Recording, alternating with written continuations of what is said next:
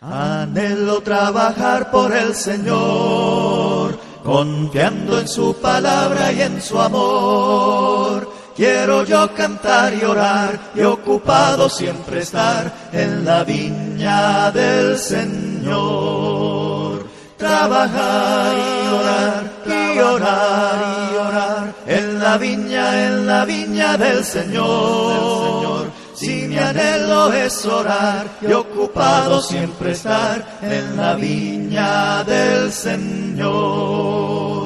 Anhelo cada día trabajar y esclavos del pecado libertar. Conducirlos a Jesús, nuestro guía, nuestra luz, en la viña del Señor.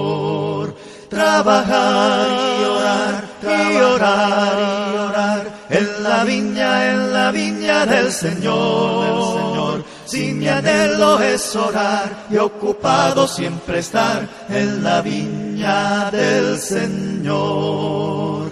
Anhelo ser obrero de valor, confiando en el poder del Salvador el que quiera trabajar hallará también lugar en la viña del Señor. Trabajar y orar, y orar y orar en la viña, en la viña del Señor. Si mi anhelo es orar y ocupado siempre estar en la viña del Señor. Buenos días, amados hermanos y amigos. En este día en que Dios nos ha dado la vida y tenemos la oportunidad de compartir otro mensaje de su palabra, andar en la verdad. Vamos a ir a Filipenses capítulo 3, del verso 15 al 16.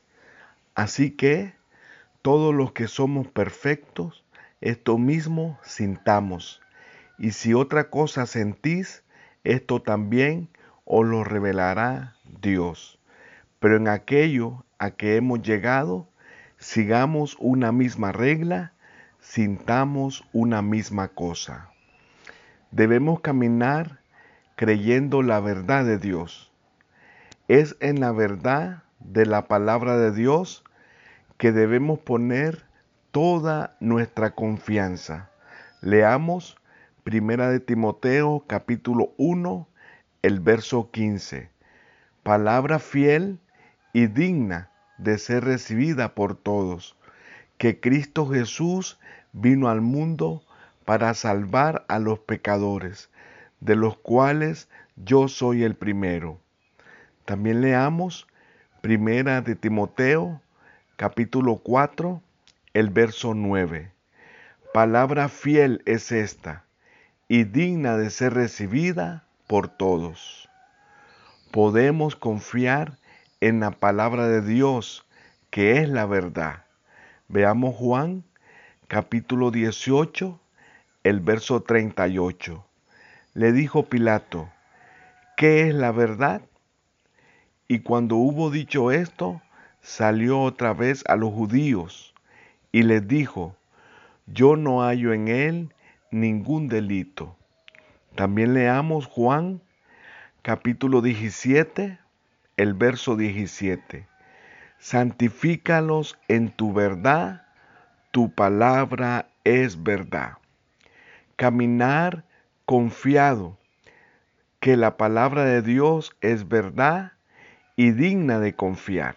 Veamos primera a los tesalonicenses capítulo 2 verso 13.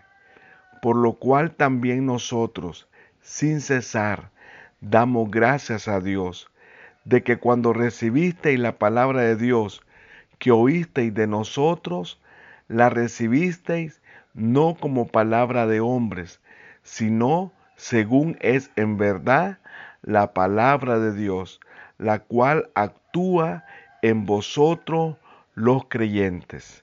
También leamos Segunda a los tesalonicenses, capítulo 2, el verso 13. Pero nosotros debemos dar siempre gracias a Dios respecto a vosotros, hermanos amados por el Señor, de que Dios os haya escogido desde el principio para salvación, mediante la santificación por el Espíritu y la fe en la verdad.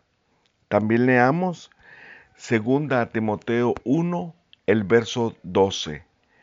Por lo cual asimismo padezco esto, pero no me avergüenzo, porque yo sé a quién he creído y estoy seguro que es poderoso para guardar mi depósito para aquel día.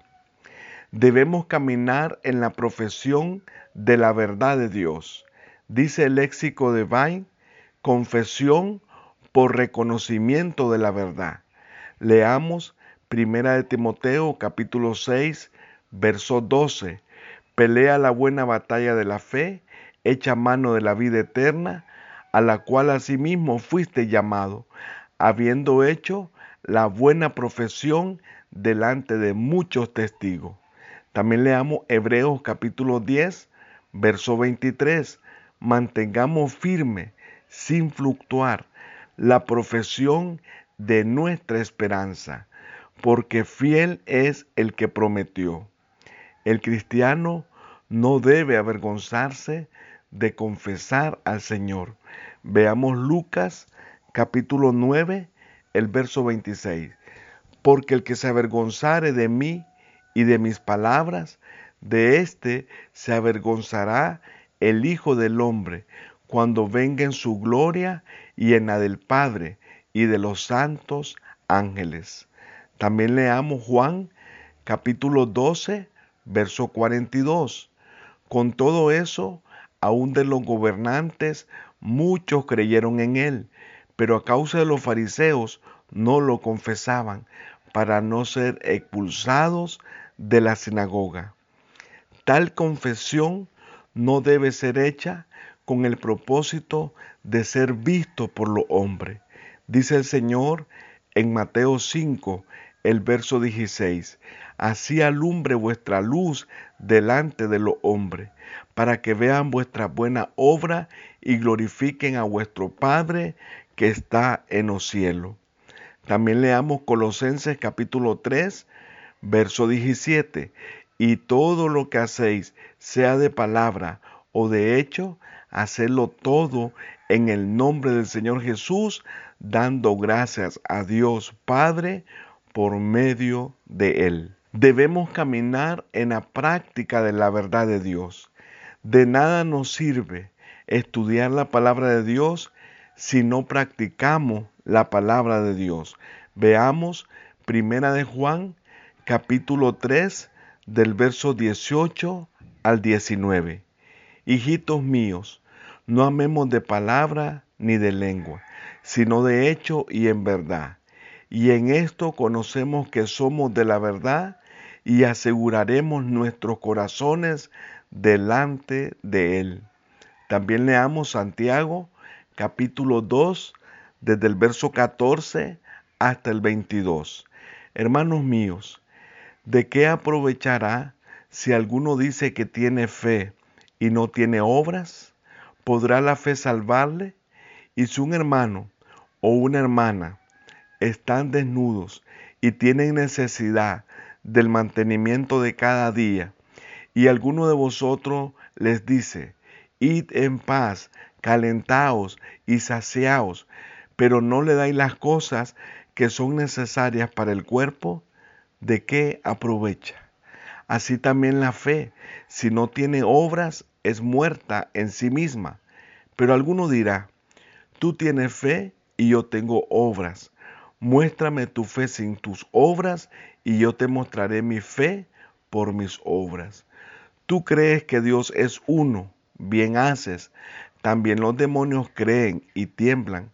Mas quieres saber, hombre vano, que la fe sin obras es muerta. ¿No fue justificado por la obra Abraham nuestro Padre cuando ofreció a su hijo Isaac sobre el altar? ¿No ves que la fe actuó juntamente con sus obras y que la fe se perfeccionó por las obras? Cuando vivimos la palabra, hacemos que la doctrina de Dios brille a todo hombre. Leamos Tito capítulo 2, el verso 10, no defraudando, sino mostrándose fieles en todo, para que en todo adornen la doctrina de Dios, nuestro Salvador. También leamos Colosenses capítulo 3, el verso 12. Vestidos pues como escogidos de Dios, santos y amados, de entrañable misericordia, de benignidad, de humildad, de mansedumbre, de paciencia.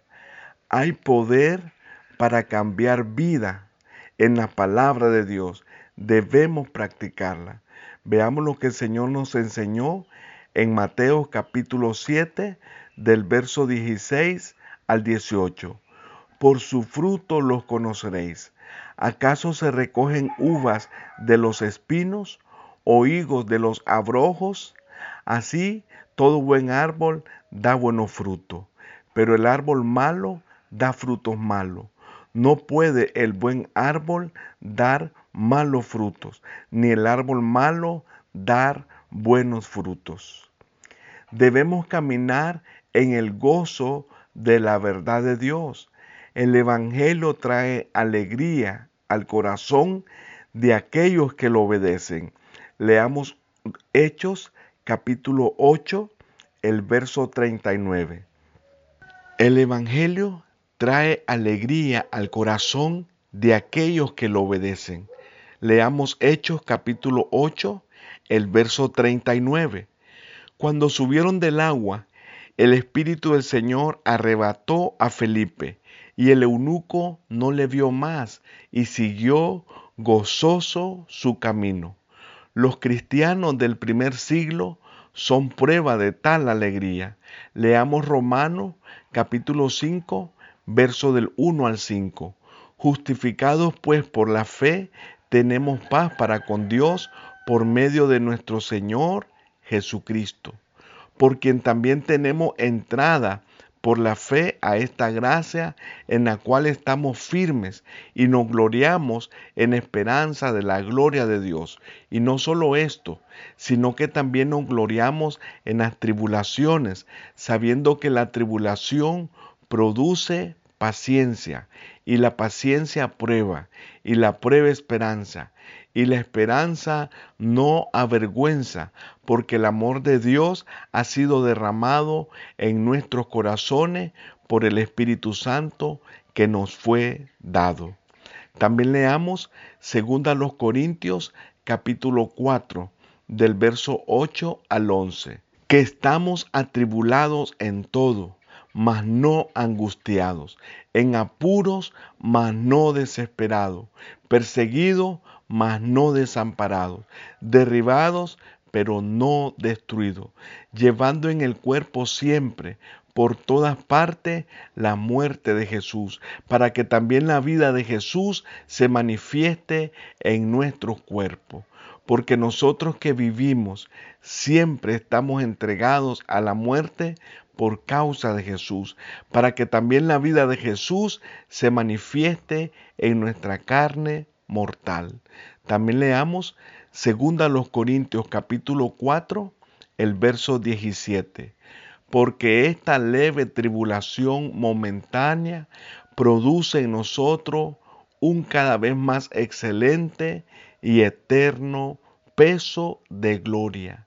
No hay mayor alegría que el saber que en Cristo Jesús somos libres, como el Señor lo dijo en Juan capítulo 8, el verso 32.